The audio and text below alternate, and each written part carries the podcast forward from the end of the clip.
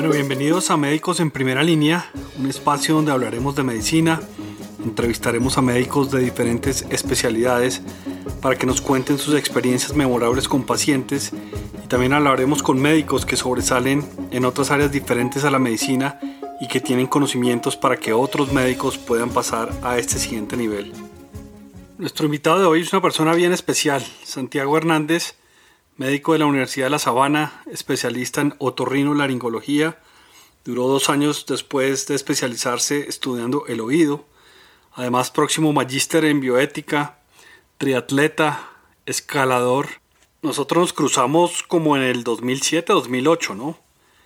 En el hospital donde estábamos, o incluso mucho antes, 2001 por ahí, cuando estaba haciendo usted su año rural eh, que es ese año de servicio social obligatorio después de graduarse de medicina. Y desde esa época estábamos haciendo telemedicina, estábamos haciendo educación virtual, eh, pero como siempre he dicho, estábamos movidos de, de, tiempo. De hecho, en ese momento pensamos en incluso en una serie de podcasts que apoyaran la, la educación virtual. Increíble, incluso hacíamos cursos virtuales, me acuerdo, algunos cursitos virtuales eh, era, era chévere, claro. Y después, pues trabajando en, en, la creación del tema de la Facultad de Medicina de los Andes, también se necesitó mucho trabajo virtual. Fue, fue muy interesante, pero eso fue hace rato ya. Buenos tiempos, esas épocas pasadas. Oiga, cuéntenos cómo, cómo ha sido su historia y cómo ha llegado hasta donde está ahora. Doctor Juan Gabriel, pues muchas gracias. Eh, gracias por compartir este espacio conmigo, por invitarme y por oírme estos minutos algo de lo que puedo yo transmitirles. Gracias. Mi carrera la hice en La Sabana, después hice otorrino en la Universidad Militar y después hice el fellowship, eh, que es un fellow largo, es de dos años y un poquito más en neurotología. Y inclusive ahorita estoy terminando y creo que en estos días faltan una semanita para, para sustentar la maestría de bioética, que también la, la voy terminando.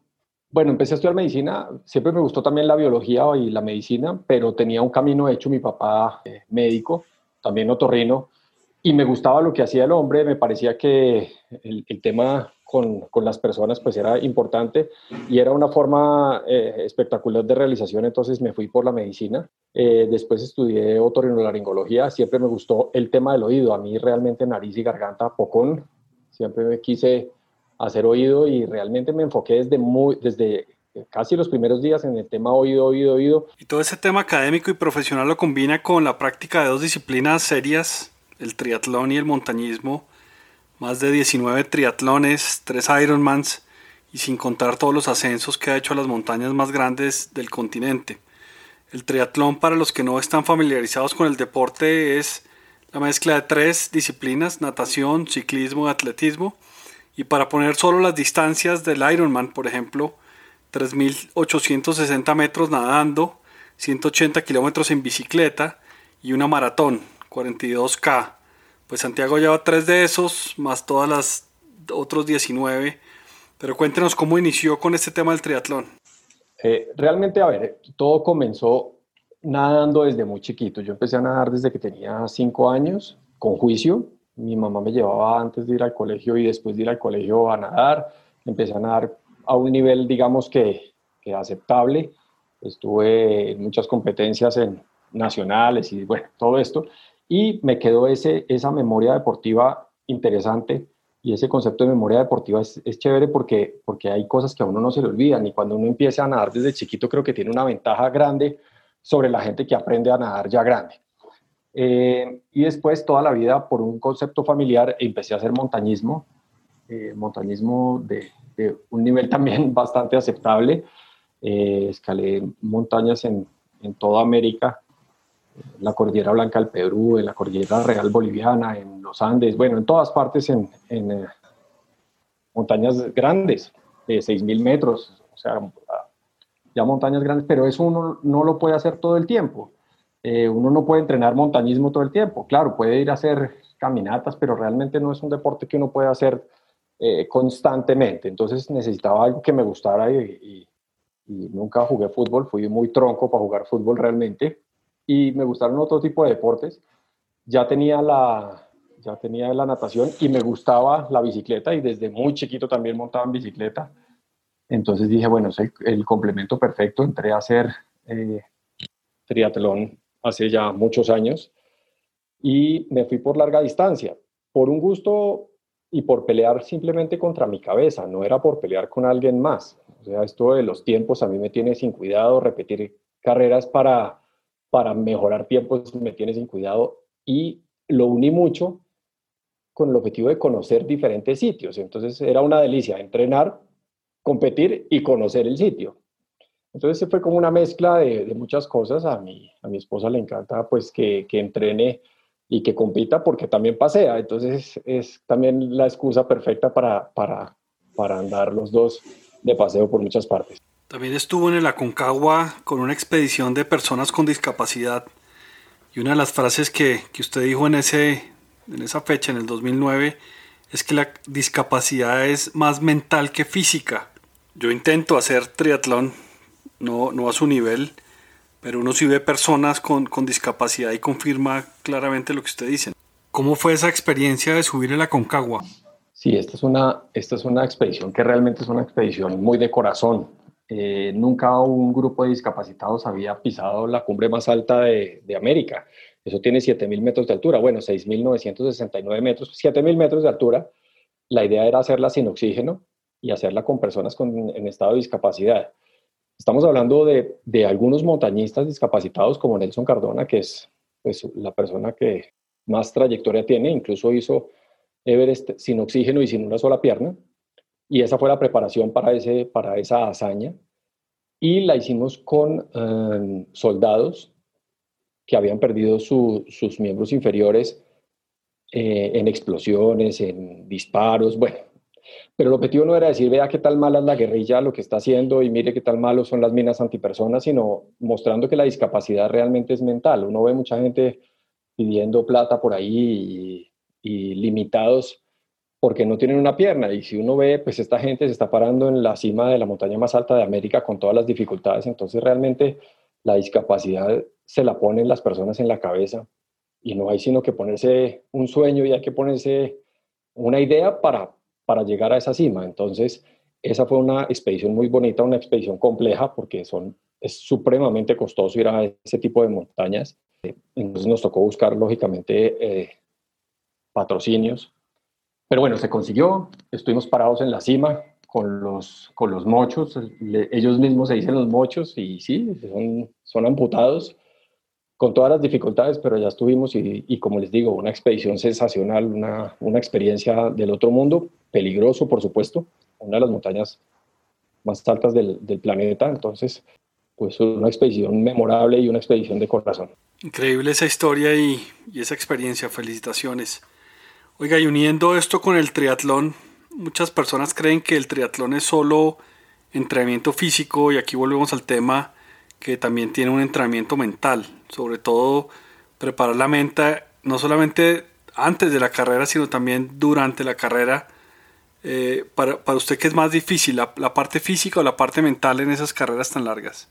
No, yo creo que sin duda la parte mental, la parte mental siempre la cabeza le está diciendo no puede parar y puede retirarse.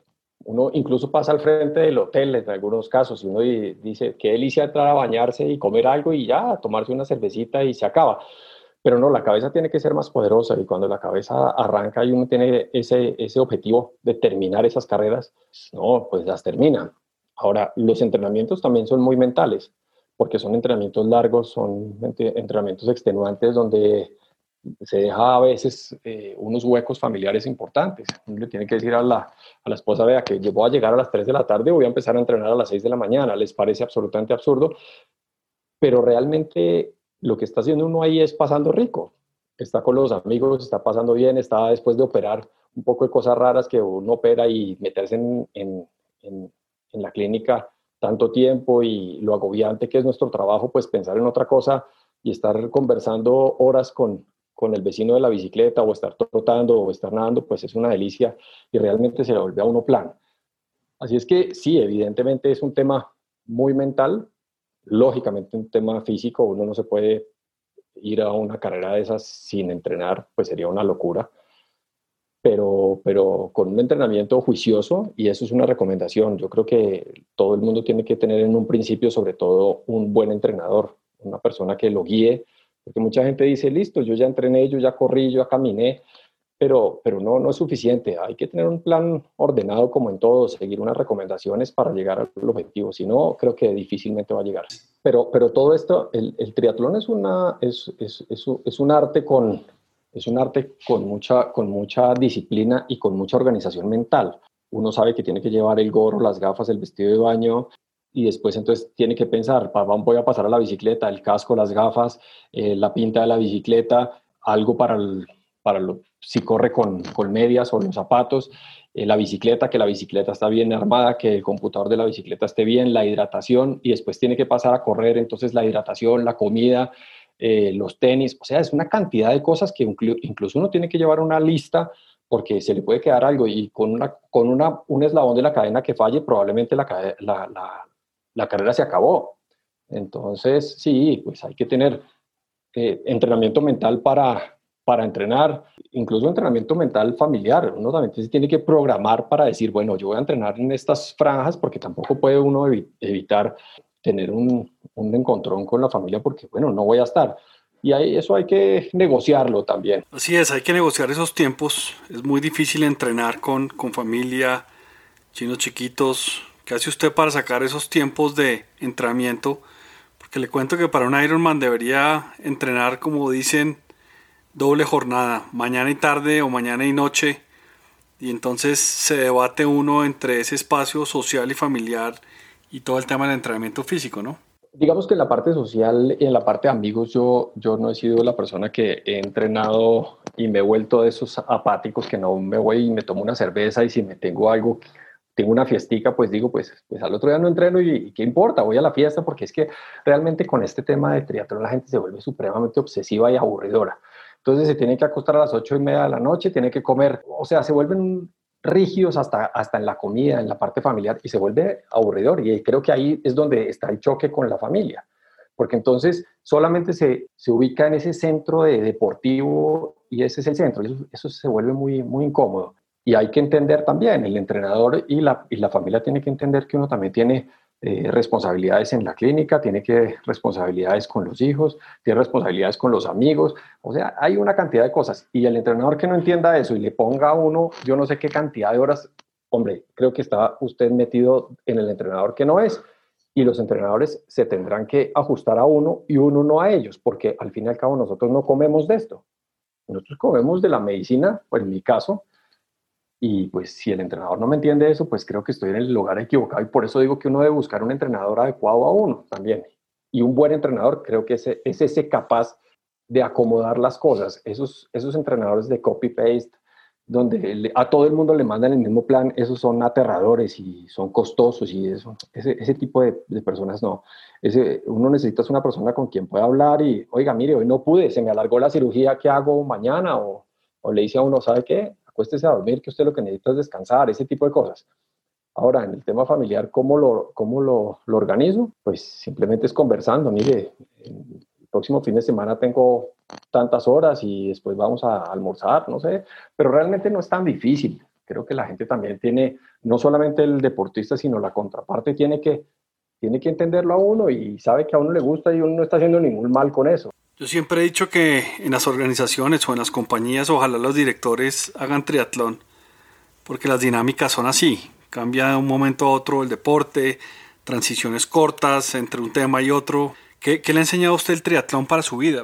Yo creo que es un complemento, es la organización mental y que uno puede con, con muchas cosas al tiempo.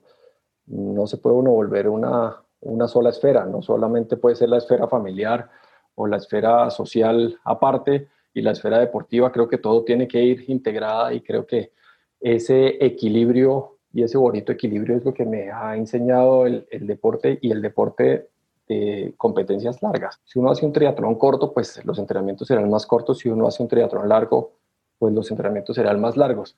Pero realmente creo que es eh, ordenar la mente, ordenar un poquito también el calendario y compartir con los amigos y compartir con la familia y seguir y haciendo su deporte que, lo saca uno de un, de un mundo supremamente estresante en el que vivimos. Con conocimiento de causa leo que el reto más grande durante la competencia es mental.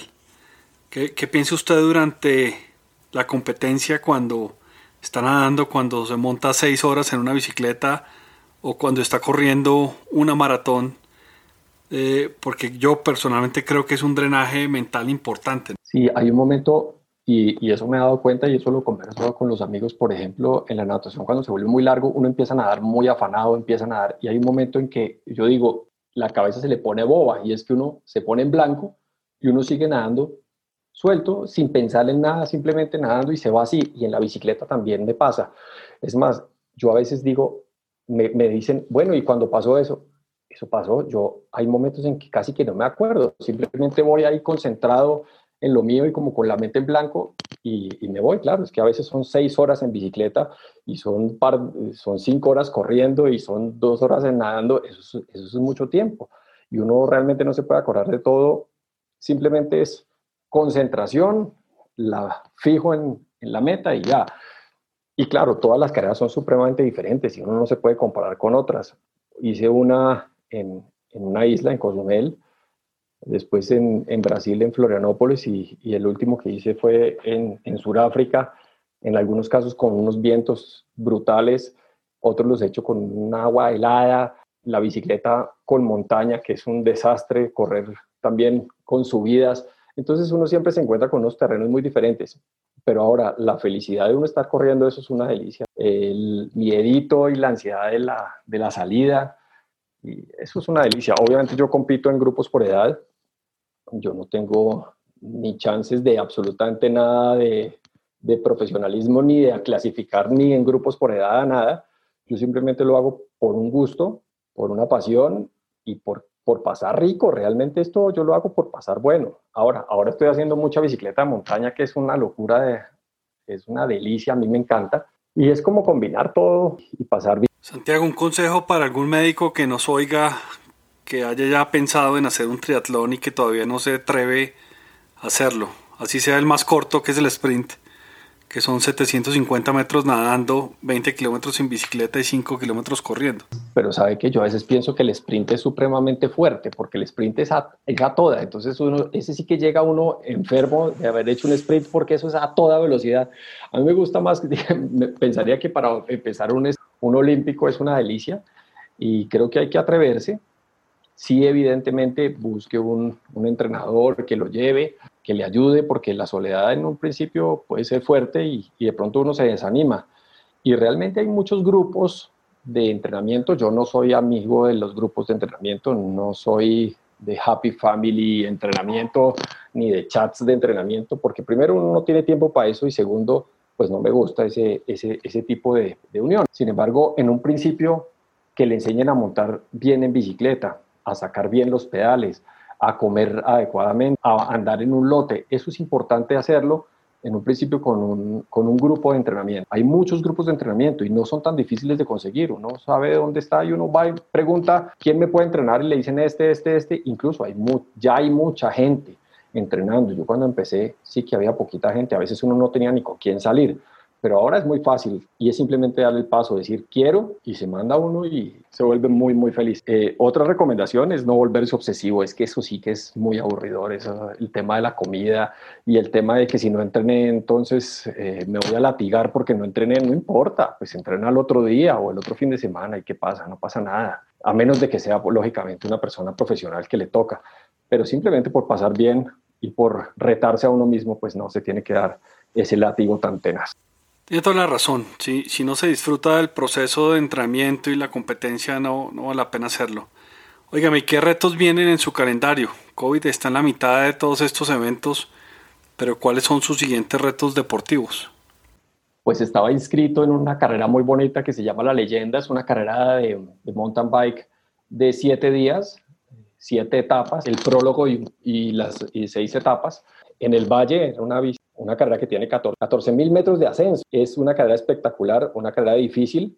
Nunca he corrido una carrera por etapas y yo creo que eso debe ser pesado, pero pues eso es. Y tengo la meta de ir a, a, Sudáfrica, a Sudáfrica hacer la Cape Epic. Ya tengo grupo, ya tengo mi compañero que estamos soñando con eso. Es que encontrar el, encontrar la, el cupo no es fácil.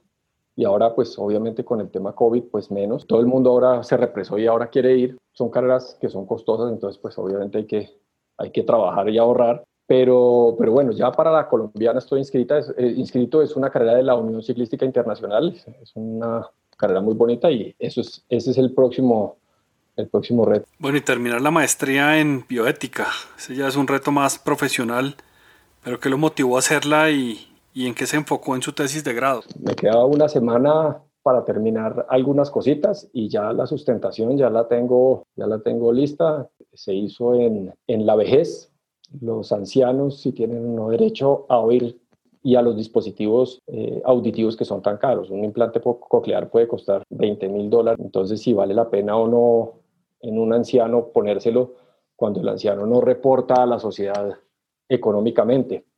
Entonces eso tiene un concepto filosófico importante donde vemos que, que realmente la felicidad y, la audición y la familiaridad pues son intangibles, no se pueden medir, pero tienen un concepto muy importante y es para mí obligatorio ayudar a los ancianos a, a ser más felices y a oír mejor. Pues Santiago, muchas gracias por este espacio, qué buena conversación, muy agradable oírle todas sus experiencias deportivas extremas y cómo combina todas esas disciplinas con todo el tema personal y profesional de, de ser médico y Nuevamente, próximo magíster en bioética. Felicitaciones. Un abrazo y muchas gracias por la invitación y, y por oírnos. Aquí estamos. Bueno, así termina el cuarto episodio de Médicos en Primera Línea. Antes de terminar, de nuevo, gracias a todas las personas que oyen este programa. Espero que les sirva. Si ustedes creen que esto les sirve a alguien, no duden en compartirlo. Estamos disponibles en todas las plataformas de podcast. Los invito a que se inscriban en médicosenprimeralínea.co para que les lleguen las alertas de los nuevos episodios, me dejen sus sugerencias y recomendaciones y todos los temas que quieran oír. Gracias y nos vemos la próxima semana.